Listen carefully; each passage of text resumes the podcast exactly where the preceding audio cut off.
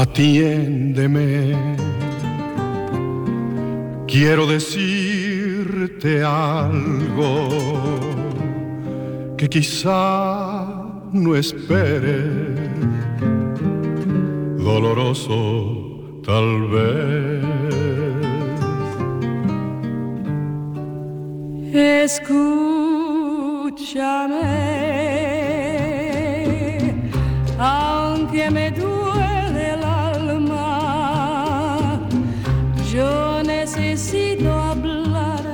precioso bolero que se llama Nosotros y le vamos a utilizar de vehículo y esta no es una cuestión original porque nuestro invitado habrá visto ya esta maniobra muchísimas veces en esta semana, pero venga, pues metemos una más al saco. Decía para introducirnos en una historia, en una novela que cuenta una historia de amor sublime, de esos que nos vuelven insaciables porque o siempre queremos más dosis o esa alucinante sensación que produce queremos que se perpetúe sin limitaciones, cosa bastante difícil. Pero es lo que pretende Irene, la protagonista de la última novela de Manuel Vilas, que quiere reencontrarse de alguna forma con su amor perdido en las cumbres que alcanza pasionales cumbres con algunos amantes posteriores. Bueno, una pobre síntesis, pero por suerte tenemos aquí al propio Manuel Vilas para que nos cuente algo más y mejor de su novela, que por cierto viene además avalada con el premio Nadal de este año. Manuel, bienvenido. Hola, ¿qué tal? Muy buenas, gracias por estar aquí. Recuerdo que la última vez que te sentaste en esta mesa hablábamos de cosas de otro planeta. Sí, claro. en comillas, del premio. Del premio Planeta, claro, efectivamente, que vine con cerca. Sí, sí, sí, cuando hacéis pareja. Exacto, pues ahora vengo con una historia de amor, porque esa alegría era una historia familiar. Sí. Y esta es una historia de amor de una mujer viuda que se llama Irene, que se ha quedado viuda, tiene 50 años.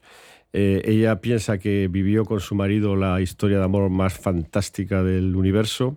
20 años de amor perfecto, donde hacían el amor todos los días, donde estaban eh, todos los días eh, pendiente el uno del otro en una charla interminable, una alegría, etcétera. Todo, todo eso que sabemos que son los componentes de las primeras épocas del amor, pues así 20 años, ¿no? Eso es lo que ella cree, ¿no? Y muere su marido y ella empieza una road movie, que se, empieza una, es una novela de carretera. Ella empieza en Málaga, viaja de Madrid a Málaga y en Málaga se aloja en un hotel y ahí, con vistas al mar, de repente le entra un, una especie de voluptuosidad y elige un hombre en ese hotel, se acuesta con él y en el orgasmo ve a su marido muerto, ¿no? Y ahí empieza la novela. Ahí dice, usted, hay que repetir experiencia. dice, Y ahí empieza la novela y entonces pues el lector irá viendo esta, cómo es Irene. El lector es un poco de un voyeur que ve el comportamiento de Irene, cómo fue su relación con el marido muerto, eh, y cómo está siendo su devenir a través de todo, que eh, en fin, se echa un montón de hombres y mujeres, se acuesta con hombres y mujeres. Y luego va, bueno, pues en la novela va sembrando una serie de dudas sobre quién es esta mujer, ¿no? Ya sí, hay un sí. personaje que aparece muy pronto que se llama Alicia, que es la primera duda. Y a las tres cuartas partes de la novela hay un giro de guion uh -huh. importante. Y esto es lo que se puede contar. Hasta aquí, hasta aquí, está Hasta claro, aquí yo sí, esto lo he estudiado con los editores, hasta ahí se puede contar, Vale. y más no se puede contar. Y luego, bueno, luego la novela está llena de eh, cuestiones del mundo actual. Hay una, por ejemplo, el Mediterráneo, se, se dicen muchas cosas del Mediterráneo, se dicen muchas cosas de, del lujo, de los relojes, Sí, de los coches, de los hoteles. Hay toda una fotografía sobre el mundo actual, ¿no? Y hay casi también a- una teoría de la belleza y una teoría del placer.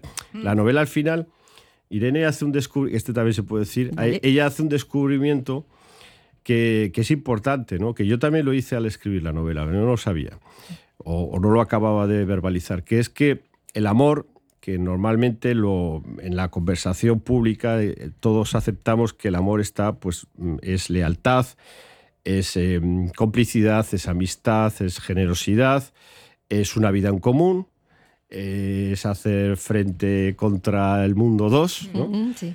Pero todo eso, sin placer, no tiene sentido. Entonces ella se da cuenta de ese componente fundamental y atávico y primitivo que es el del placer. Que un amor en donde no haya placer, este amor va a estar siempre cojo.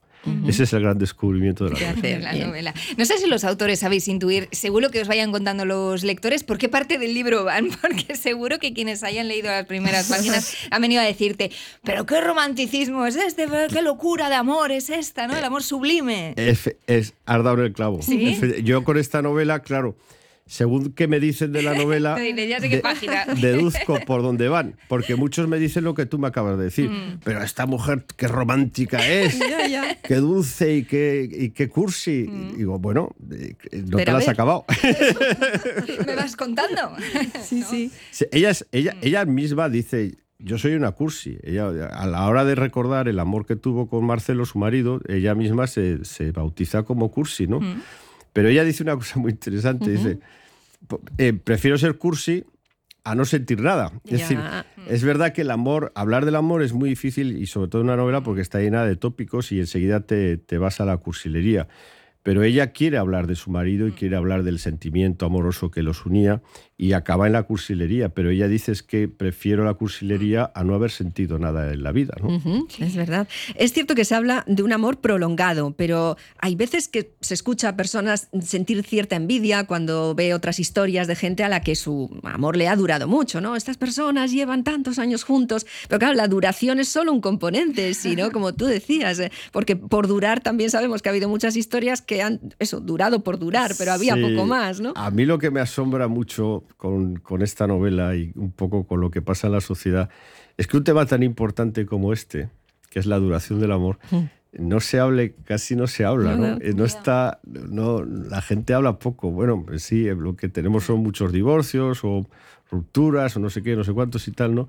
Pero en el fondo debería haber una pedagogía mayor. O sea, y las novelas sirven un poco para hacer pedagogía del amor y que cada uno, pues a través de una historia que se cuenta, un lector o lectora, pues ve un conflicto que seguro que le va a pasar a él o a ella y ve y aprende algo, ¿no? Sí. Mm, Es verdad. Y, y como, bueno, observador ¿no? de, de la propia condición humana y de las relaciones, claro.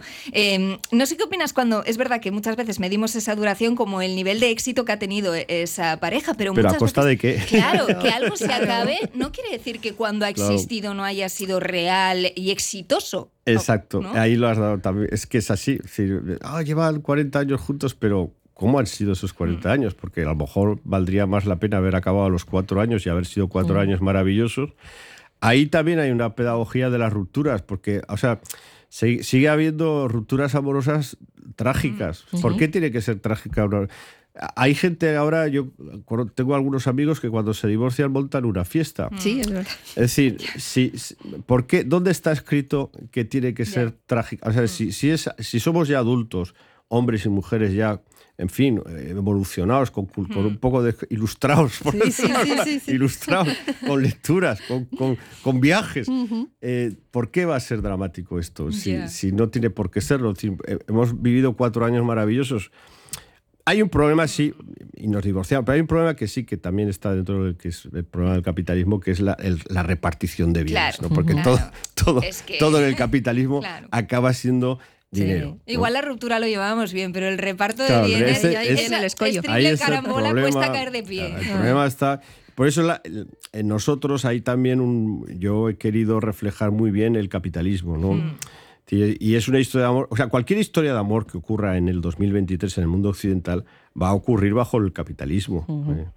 Y, y en mi novela hay una obsesión por los precios de las cosas, por. Bueno, y ella además, Irene es una eh, le gusta la belleza y el lujo y la belleza en el capitalismo acaban mm, muy identificados. Ella cuando se casa eh, le regala a Marcelo un, reloj Santos de Cartier. Hay un montón de relojes en la novela. Esto coincide con la canción de Shakira, que me lo han dicho Eh, muchas veces. claro, sí, lo estaba pensando hace un rato, eh, digo, no lo saco. Pero yo lo había escrito antes, ¿no? Sí, sí. Pero es una, es una coincidencia que es simplemente porque estamos en la misma época, ¿no? Vivimos lo mismo, ¿no? Sí, sí, es verdad.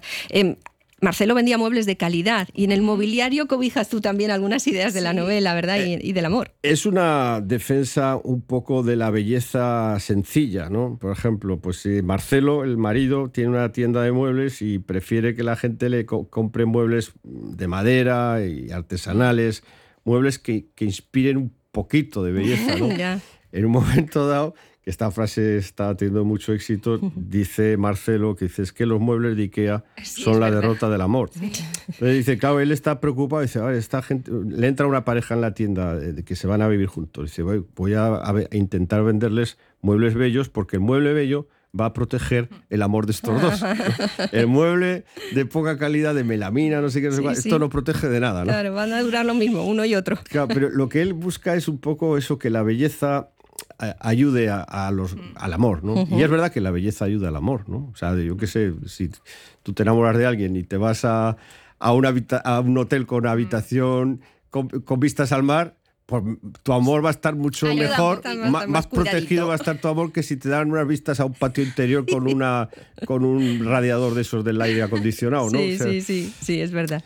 estas cosas a veces, eh, pues conviene explicarlas en una novela para que el lector vea qué clase de mundo tenemos, ¿no? Y, y, bueno, Sí. y, analice críticamente la realidad. Hay, hay hay un episodio también hospitalario donde se habla de los hospitales, ¿no? Eh, de la fealdad de los hospitales, por ejemplo. Entonces sí que hay, en la novela yo creo que hay una defensa de, yo por lo menos quise hacerla, una defensa de la belleza, ¿no? De la belleza, de, no, no, no de la capilla sistina, o sea, no, de la belleza normal, eh, razonable, Sí, sí. del día a día. Con la que transitamos, ¿no? Sí. La que nos rodea más cerca. sí. Y, y claro, hablabas, como nos decías al principio, de, de esos momentos de placer que ella va buscando eh, Mm. cuando pues, a la- prácticamente a la vez está pasando por el duelo, ¿no? que, que es Sí. un propio mecanismo que en cada persona es muy, muy particular. Ella es una mujer muy, muy tremenda, ¿eh? Es tremenda, Te ha salido Es- tremenda, Es, una mujer empoderada sin saber, o sea, está tan empoderada que ni siquiera lo sabe. Que no se autodefinirías Sí. como No, no, simplemente ejerce su libertad absoluta sin ningún tipo de, no sé, de, de miedo a nada, ¿no? Ella busca la... Está obsesionada con ser libre y está obsesionada con el placer. Y al final de la novela, bueno, pues va a descubrir que el placer es... Algo que fíjate que la- decir que también, a ver, es que las novelas, lo, lo que a mí me gusta de las novelas y de las películas es que no haya hipocresía, porque ya la sociedad ya tiene mucha. Entonces, por ejemplo, hay también una teoría del placer en la novela. El placer ya lo sabemos desde Freud. El placer rige la vida humana.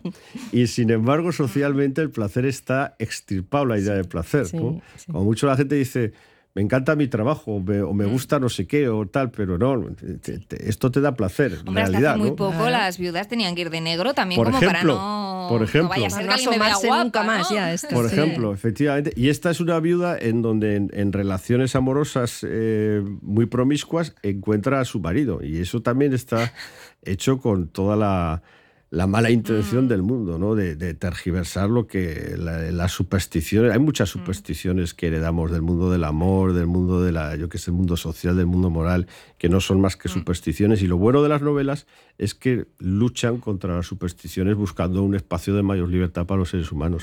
Es verdad. Pues Manuel, gracias por hablar con generosidad de tu novela, que a veces pues vemos que se quiere decir tan poco, tan poco que nos cuesta con los autores rascar un poquito. Así que te agradecemos eh, porque es una bonita charla. Lo mismo que esta novela, este Nosotros de Manuel Vilas, creo que es un poco como los muebles que vende Marcelo, de esos que son de calidad para, toda la vida. Sí, sí, O sí, sea, yo así la he hecho. Eso mismo, pues la, la- se ha escrito ahora, la compras ahora y la lees ahora, pero la dejas en tu casa y puede perdurar muchísimo. Así que, bueno, pues gracias por esta última contribución al mundo de también el arte, que es en definitiva de lo que se trata también escribir. Gracias, Manuel, hasta la próxima. Muchísimas gracias. Es que.